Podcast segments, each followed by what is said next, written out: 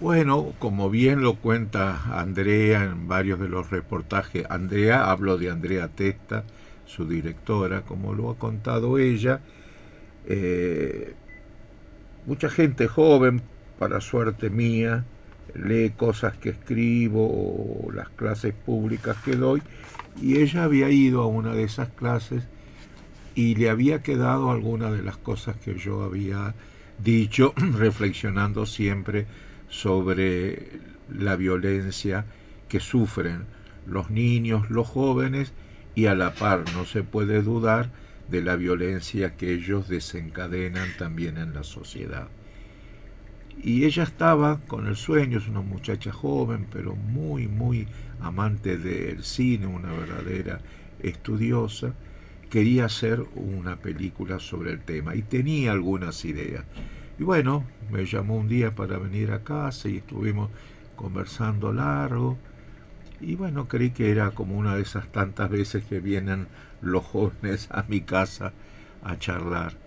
Pero ella, aparte de su entusiasmo, tenía mucha obstinación, mucha fuerza y empezó a trabajar, a trabajar.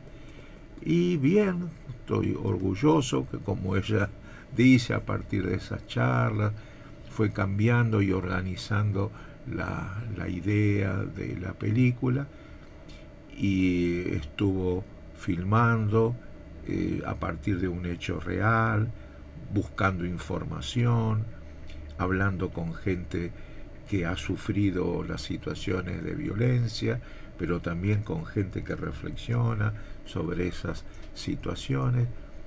Eh, y también esa idea mía tomó de que el arte es un instrumento para que, las verdades eh, entren más profundo en la conciencia y en la sensibilidad de la gente.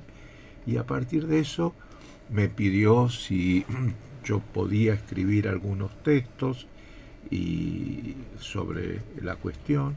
Le di algunos de mis textos poéticos, ¿De filosofía de la pobreza? De filosofía de la pobreza.